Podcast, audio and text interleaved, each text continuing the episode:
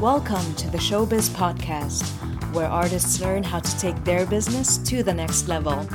Presented by your host, Alex Heimer. Sponsored by Neustadt Kultur. What's up, guys? Welcome back for another episode. Today, we want to speak about how realistic is it really to make money from performing arts. Now, when it comes to this question, I personally think we have to divide this into two separate parts. First of all, we want to watch the general market. How are the chances? And then we also have to answer the question um, when are you good enough? What do you need for it to be realistic to make money from it? Now, first of all, um, money is never the goal. So um, usually it's the experience behind it and um, just to be on stage, on camera, and to just live your passion basically, to make something meaningful and to spend your time wisely instead of doing something you actually hate, um, so that when at the end of your life you don't regret anything about your career choices. So that's the motivation people usually um, approach performing arts with when they want to make it a profession. But of course, money is a necessity if you really want to um, make a living out of it. At the end of the day, you have to pay rent, you have to pay for food, and somehow um, you have to have a certain return of investment um, for this to work. Let's have a look on the general market.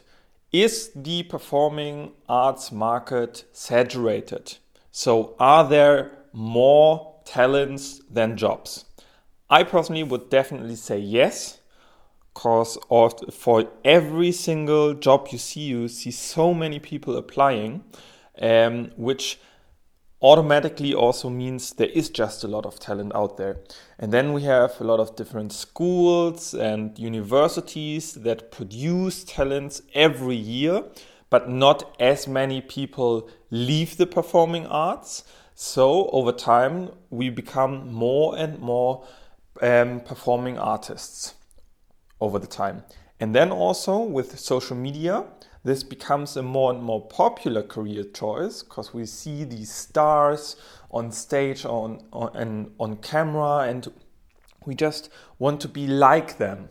So um, and as you can follow their journey today it becomes easier and easier to actually um, believe in the fact that this could also be a, a choice for yourself does this mean it's not possible anymore to make a living of performing arts? Absolutely not.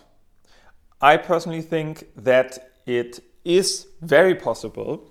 You have seen the same tendencies in other markets as well.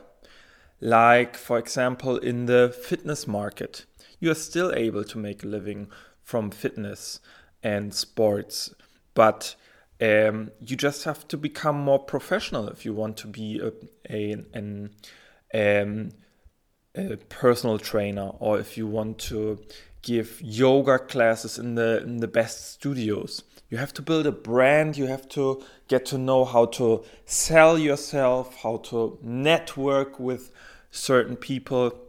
And these qualities become more and more important also in the performing arts because when there are just a lot of talents on the market, it's less about the talent itself. Usually, you just have to bring a certain amount of talent so that you are able to provide a good service. But you don't necessarily have to become the best, you have to become a full package. And that also means that you appear very professional and that you build a professional network so that people want to work with you. They have to know you, you have to be on people's radar, and they have to approach you and say, Hey, do you want to work with me on this project? And that's the goal. So that you don't have to go to these huge auditions all the time. So um, that you are in the same spot with and compared to everybody. You want this to be far more direct. And that's really the goal behind becoming more professional so that you have less stress, less anxiety, less um, doubts about yourself. You compare yourself less simply because you build a professional business about uh, around your performing arts career. Whether you're a dancer, singer, or actor, this should be your main goal to build a um, professional business. And for that, you have to fulfill different um, tasks. Meaning, you're not just a performer, you're not just an artist, you're also your own HR, your own marketing. Um, you do also sales, then you do manage yourself as well and do press relations and communication. You also do the strategy building. You are your own personal assistant, booking tickets, flights, accommodation, and everything. And basically, you wear every single hat that is that is out there in um, big companies but here, as a self employed, you compromise all in just your own role as your CEO of your own business.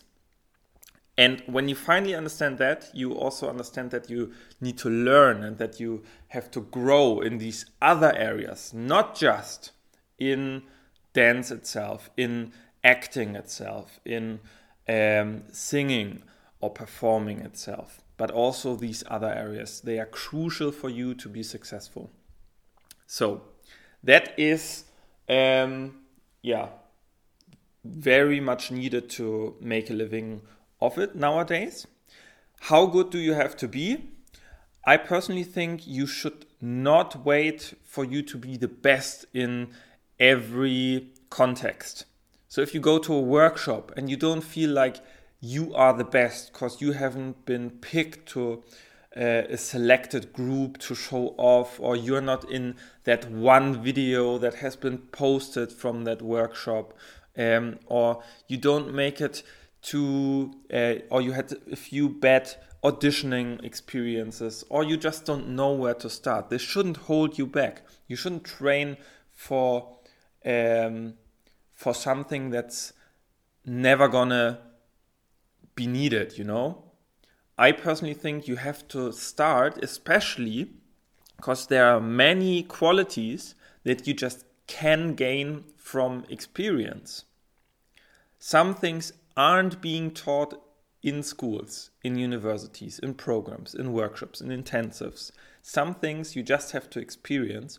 And of course, on your first jobs, you will be far more insecure than on your 108th job, let's say. And therefore, you need to jump at a certain point. You need to start to get into the industry. You need to make a plan step by step how to approach this. You have to gain and the knowledge and the understanding how to get your foot into the doorstep so that you can start working and growing from there. And then you will also experience a few times when you aren't good enough yet. And from that, you can actually practice things that will be needed instead of just thinking, oh, I could need this, I could need that quality, and maybe another one like that. And you keep building and building and building. And at the end of the day, you haven't found your niche. You um, are a good generalist, but nobody books you. And that can become a real problem. So, my advice is to just start, to apply for jobs, to get your marketing material together, to get an overview of what can, uh, contacts you need to acquire, who you need to network with, and then just start to approach this career. Don't ask yourself, is it realistic or not? Because when you keep on asking that question, you will never be ready. And in fact, you are never ready. You will learn with every experience that you gain in this field, in this industry. Is it, is it very easy and simple to have a career? No, this is a hard field. Um, it is very exhausting. It can be very exhausting. It can be very challenging, but it is worth it. These experiences that you gain, people um, dream about this stuff. They dream about a career on stage or um, on camera, but a lot of these dreamers, they never do the step, they never really jump, they never really start somewhere. And you have to break this down into simple steps. You have to develop a step by step plan, and then you can execute on that. And no matter what comes back, even though you're getting, let's say, just no's, you should still uh, keep on going and have that determination so that you finally get the first yes. And from that you can get the second yes the third yes. And it will become an upward spiral because you have more experience. You will look more professional from the outside and people will book you more often that's it for today. I hope this was some kind of motivating for you. If you want help if you want the certain push, if you're seeking a mentor and some guidance in this process, feel free to go to www.showbiz-coaching.com and apply for a free consultation so that we can get to know each other personally, that you can tell us where you are at right now, what you've done so far, what you are aiming for, what your goals are, and we can see what needs to be done next and how you can achieve your personal dreams.